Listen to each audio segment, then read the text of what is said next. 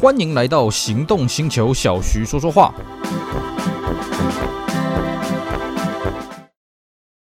Go Unique Suzuki，变大行李就选 Carry，同级第一大货台及回转半径，我的大给小行的行李再摸摸。今晚会多上中油礼物卡一万元，购你分期免头款，首年零负担。Suzuki。Hello，大家好，我是 Celsius，非常高兴呢，又在这边跟大家聊聊天。今天我们继续上一集的话题，我们继续来跟各位聊聊 Benz W 二一这一款 E-Class 的故事。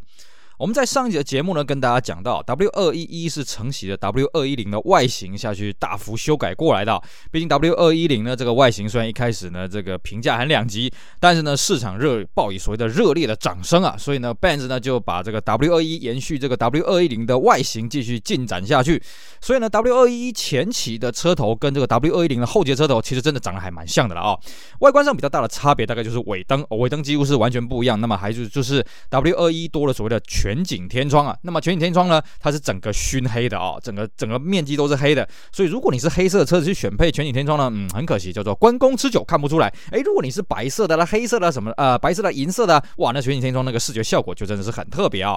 那我们上一次跟各位讲到，主要是这个 W21，它在这个德国市场、海外市场一些啊、基本的配备的一些变化了啊、那我们今天呢，继续跟各位聊聊它在台湾这边的状况，因为台湾呢，在第一批的配备跟第二批的配备是完全不一样的，这真的是有点复杂，我也是整理了半天才理出一点头绪哦。台湾这边呢是在二零零二年的四月三十号发表，一开始发表的时候呢，只有一二四零的 Elegance 跟一三二零的 Avantcar 啊，那售价分别是两百三十五万跟两百六十五万，一五百呢要到六月才引进的啊，那这个也算是台湾第一次引进到这么大排气量的 E Class，当然上一代的后期已经有进到这个一四三零啊。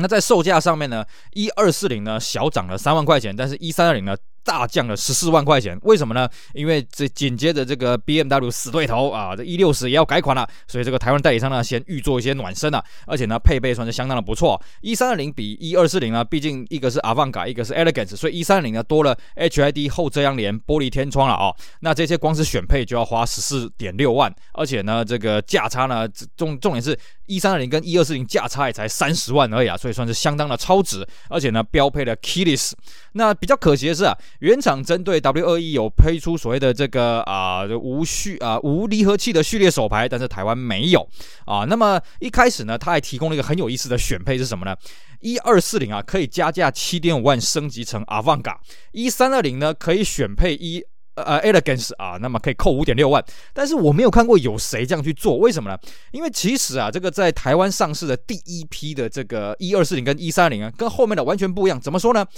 台湾第一批引进的呢是二零零三年一月这个生产的哦。我们刚刚讲台湾发表的是一二四零的 Elegance 跟一三二零的 Avantga 嘛，结果他第一批这个交车的是什么呢？一二四零的 Avantga 跟一三二零的 Elegance。哦，完全颠倒过来了，而且配备差很多，真的差很多哦。那配备到底差到什么地方呢？呃，我是有整理出来，可是我觉得跟大家讲讲这跟念经一样，大家一定听不懂啊。总而言之啊，甚至这个一二四零第一批的 Avanga，它的配备比后面的一三二零的 Avanga 还要好。那么一三二零的 Elegance 的配备也相当的不错。那为什么会造成这种奇奇特的这种颠倒现象？我也不知道。总而言之啊，可能就是原厂觉得说啊，反正我这个车供不应求，我塞给你什么你就吃什么了。也就是说呢，如果各位你在市场上找到台湾代理商进口了第一批的 W 二一一呢，恭喜你，这一批的配备真的是相当的好了哦。基本上我在路上我是没有见过，因为这一批真的数量很少啊、哦。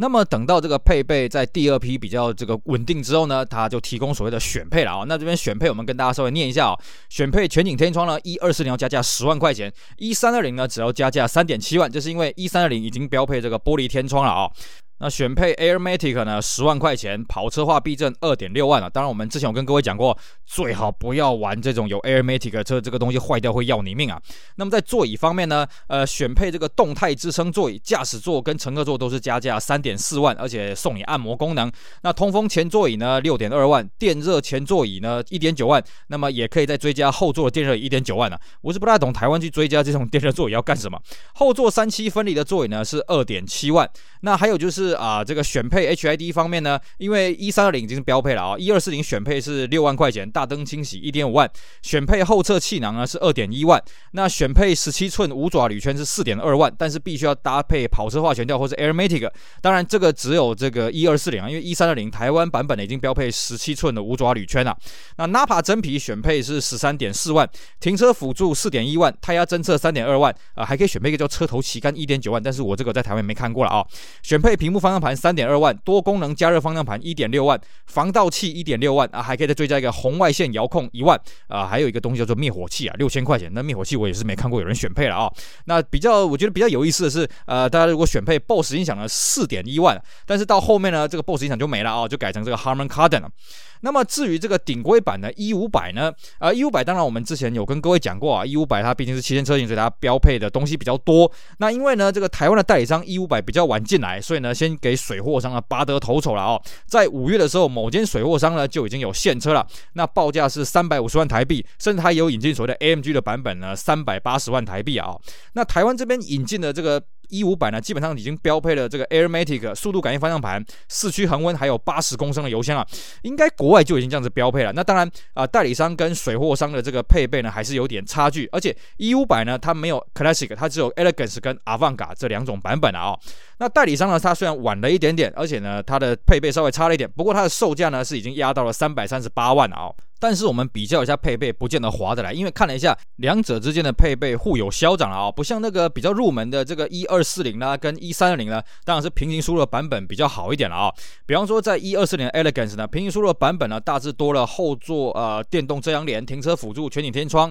啊，但是少了电动右前座记忆还有隐藏天线。那么平行输入的一三二零呢，其实配备增加的幅度跟刚刚我们讲的一二四零的增加幅度差不多了啊。那当然价格稍微低了一点，所以呢，到底是哪个比较划算？其实那个时候，嗯啊，各各有所长啦，我只能这么讲啊、那么在这个性能的版本方面呢，是到二零零二年的九月呢，巴黎车展发表了所谓的一五五 AMG 啊。那这个时候的这个性能版本呢，已经加了所谓的 compressor 机械增压四百七十六匹马力，但是因为动力实在太大了，所以它只有标配所谓的五速自排。那内装呢，有四种颜色啊、有三种颜色可以选择，有黑色、蓝黑双色，还有红黑双色的三种。那当然呢，啊、呃，这个又被这个平行输入商给抢先引进了。在二零零三年一月呢，我们就看到平行输入商已经有接单引进的这种状况了。那代理商呢稍微晚一点，但代理商也是做了接单引进，报价是五百六十六万啊。这个是台湾的代理商第一次引进。E Class 的 AMG 的版本啊，在此前呢，这个 W 二一零的啊、这个一五五啊，一五五的旅行车呢，对不起，在台湾都是只有贸易商办进来而已。到了 W 二一呢，才有这个正式的引进。我在猜啦，应该是因为这个时候有机械增压，它的油耗排污的法规认证比较好过了哦。当然呢，一五百它的配备当然相当不错啦，比方说它标配的所谓的 AMG Speed Shift 啊，AMG 百里指针、鸟眼风幕、Nappa 真皮跑车座椅、主动支撑座椅啊，前八活塞卡钳，还有前后配的十八寸铝圈。那么还有全景天窗。那美规在这个时候呢，终于有所谓的五门的 E55T 啊，哦，但是因为美国的这个排污法规的关系呢，它的马力降到了四百六十九匹啊。那么它也同样有标配第三排座椅啊，这相当特别。我觉得 E55 这种车子第三排座椅真的好坐吗？哦，有点问号。那这个在美国当地的售价高达九万一千三百二十五块钱美金，而且它还有个选配件啊，它可以选配一个 package，就是含电动按摩前座跟 DVD 卫星导航，要加价三千三百九十块美金呢，啊。那么五门的 E 五十五呢，台湾并没有正式引进啊，台湾主要是这个水货了啊，那水货进的是欧规的，那报价呢，我们看到是五百八十万，而且含第三排座椅跟自动关闭尾门。好，这个是性能版 E 五十五的部分啊、那么在二零零三年试的时候呢，台湾的报价稍微做了一点调涨啊，这个因为那时候欧元的汇率开始在涨价。那么二零零三年呢，又新增了一款车型，就是所谓的 E 两百 K Classic。那么 E 两百 K 呢，报价是两百二十六万啊，那么配的是这个铝镁合金圈，没有错，因为它是这个 Classic 的版本。那么同样在二零零三年呢，啊、这个一三五零、一五百、一五五已经标配所谓的 Adaptive Life System 转向 HID 头灯了啊、哦。那台湾也是同步的引进，并且呢，在二零零三年九月以后生产的一三五零跟一五百都已经配到七 G 啊，就是七速的手自排的变速箱系统。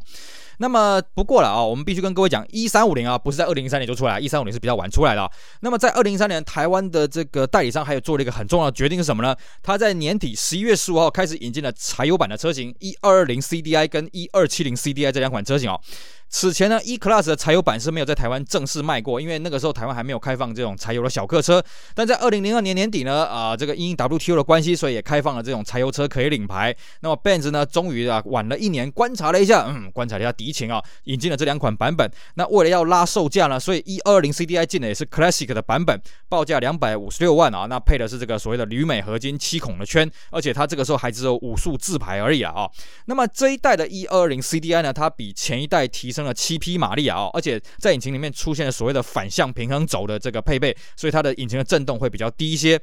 那这一批的这个柴油车卖的算是不温不火啦，也没有卖的很好，也没有卖的很差，反而是一六十那个时候进的柴油车，哎，卖的比较好，因为价格比较便宜一些了。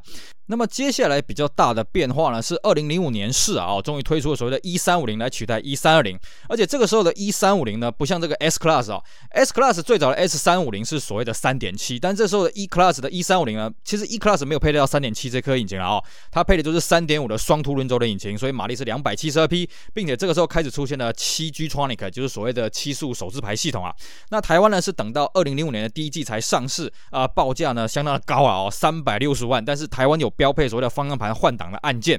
那么这个时候呢，因为台湾的报价太高了哦，所以这个水货商非常开心，开始从美国大举引进美规的 E 三五零了哦。只是呢，这一批呃，这个当然美规的 E 三五零配备算相当不错了，但是在后手的行情来讲呢，相对的，因为它排气量比较高，所以后手行情相对比较亲切一点。到了二零零六年式呢，那个安全的配备稍微有点做了提升了啊，就全车系已经标配所谓的主动安全式的头枕，并且呢，它的这个影音系统呢可以连接所谓的 iPad，可以播放 MP3 的 CD，还有就是呢，这个一二八零这这款车子出现了，取代了 E 二四零。那么 E 二八零这款引擎呢是三点零的引擎，DOHC 可变进气歧管，所以马力呢是达到两百三十一匹了啊，比之前的 E 二四零多了五十四匹，甚至这个马力数字呢比之前的 E 三二零都还要大。呃，当然它也是标配所谓的七 G Tronic 了啊。那么这个 E 二八零呢，当时也是这个水货商拔得头筹啊啊、哦，这个率先引进了这个 E 二八零的 Avanca 啊，报价呢三百多万呢、啊。那么这个代理商呢稍微晚一点点进来，而且代理商他上市是的这个非常低调啊，他没有宣传就直接进展示间了。那为了要跟水货商竞争啊，哦所以呢他那个时候进的方式是很特别啊，他进的是 Classic 的版本啊。各位你要了解，之前那个一二四零就已经进了。Elegance 啊一二八零为了要拉售价，只好进了 Classic 的版本。那么报价呢是比甚至比之前的一二四零还要再便宜一点点。可是呢，因为这批的配备实在是不怎样啊，所以代理商又搞了一批这个 Sport Package。但这个 Sport Package 很好玩啊，它是从 Classic 去选配 Sport Package 的套件的啊。比方说多了跑车座椅、跑车方向盘、白色滚边座椅、白色滚边地毯、那铝合金踏板、空翼套件、外露双尾管、前对向四活塞卡钳加通风碟。那么前后十八寸这个前后配的马牌。A C S C Two 的铝圈加轮胎了啊、还有短行程的避震，可是呢，它内装还是 Classic，所以呢，它虽然叫做呃这个跑车版本，但是它里面呢是这个核桃木纹的啊，就相当的奇怪。然后再来就是说呢，这一批都有配到天窗，我也觉得很奇怪，因为 Classic 基本上是没有标配天窗的，那为什么这种车要选配天窗，我也搞不太懂。那么这一批呢，基本上就是为了要出清，毕竟。二零零七年年初，原厂就发表了小改的版本啊，所以呃这一批我觉得台湾的代理商应该是被原厂硬塞了，那就没办法，就进个所谓的 Classic 跟所谓的 Sport 啊、那么这一批其实路上的能见度非常低啊，因为总量是很少的，而且呢，在二零零六年的八月呢，停止引进了 E 二二零 CDI 跟 E 二一二七零 CDI 了啊、那全面改成这个 E 三二零 CDI 配的是七 G Tronic。那么到了这个小改款海外已经发表之后呢，小改款前的版本呢做了最后的出清啊，全面搭配所谓的零利啊，那很顺利的把这批车子全部给出清光光了啊、那么这一批呢，在这个行路上面哦，当时还有提到所谓的一六三 AMG 啊，不过我是没记得说 W 二一一前期有所谓的一六三啊，应该只是为了小改之后呢做了一个预告啊。OK，好，这个是这个前期在台湾市场的一个变化的一个版本啊。那么后期呢，是二零零七年四月十二号在纽约车展发表小改款，六月上市啊。原厂宣称有两千处的修改啊。那么我们在外观上面呢，这个车头改变的幅度，我觉得算是蛮大的，因为车头看起来非常的立体，它水箱罩变成五角形的，而且这个面积加大，并且呢，这个水箱罩的正上方呢，哎，又出现这个 Benz 的这个桂冠的这个草标了啊。那前保杆呢也多了折线，进气口因为这样子一分为三，并且呢，头灯上缘多了一个遮挡片，所以整个车头呢改的相当的立体。那后置也有修改，尾灯呢简化了一下啊、哦，并且尾灯有熏黑，里面还导入了 LED 啊，车尾的尾排呢也变成双尾管。而且也有导入所谓的紧急刹车后，呃，那个后面刹车灯闪烁的功能。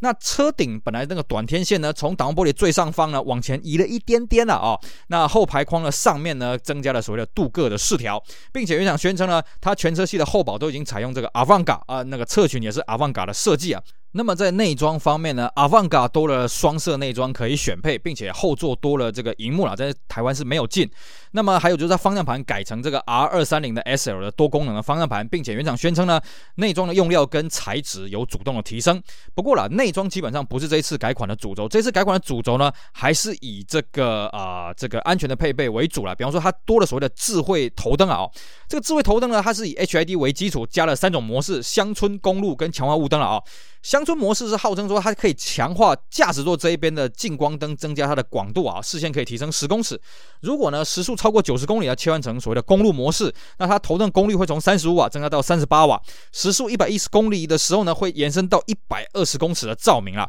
至于强化雾灯模式呢，是它发现你在时速七十公里以下，并且开启后雾灯之后呢，驾驶座的 HID 这个头灯啊会外转八度，并且向下啊，这是它的一个标榜。那当然了，这个我们之前跟各位讲过，这个恶名昭彰的。SBC 呢啊，在后期呢，终于取消掉了，改用这个 W221 来的这个 Adaptive Brake 了哦，这个功能算是差不多了，只是哎，听说这一套系统比较没有问题。那还有就是后期呢，新增了 Pre-Safe 这种这个预先安全预警系统，而且呢，可以选配所谓的 Direct Control，号称是这个转向齿比降低，避震有重新设计，那变速箱的反应更加的明确，并且呢，它的 Sport 版本啊，还加了一个所谓的 AMG Sport 啊，除了原本的车身下降一点五公分以外呢，啊，还加了这个十八寸的跑车胎。那么动力的部分，在后期来讲有变更的东西比较多了。一两百 K 呢改成一百八十四 p 的这个高增压值了。那一五百呢升级成一五五零啊，也就是说排量变成五点五，那马力拉到三百八十二 p，，并且这个时候已经配到所谓的七 G Tronic。那么一五速 AMG 呢？哇，这个变化就更大了，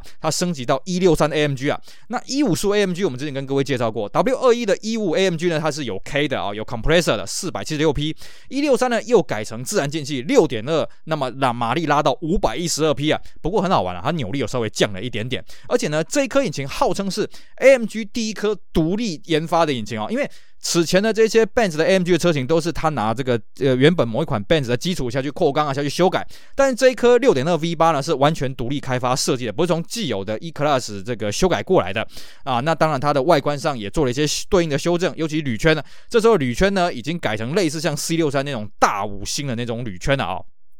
至于在柴油引擎方面呢，柴油引擎也开始导入所谓的 BlueTEC 的这个柴油引擎啊，而且 BlueTEC 是在二零零七年先在北美市场推出，那么这个欧洲稍微晚一点上市。那除了 BlueTEC 以外呢一两百 CDI、一二二零 CDI 呢，跟一三二零 CDI 呃，这个马力扭力都稍微有点变化了啊，唯独没变的是这个一四二零 CDI 啊，呃，但是 E 四二零 CDI 这个车子已经算是扭力怪物了啊，这个马力都有三百一十匹啊，不过很可惜是台湾并没有进口这个一四二零 CDI。好的，今天因为基于时间关系呢，只能跟各位聊到 W 二一一在台湾上市以及这个小改款在海外的一些配备的变化。至于 W 二一一后期在台湾上市的情况，还有 W 二一一的这个世代呢，有两个很有意思的国际的宣传活动。至于是什么样的国际活动呢？我们就留在下一集继续跟大家好好的分享喽。以上就是今天节目内容，非常感谢各位收听，也希望大家去支持我们其他精彩的节目。我是 Celsius，我们下回再聊，拜拜。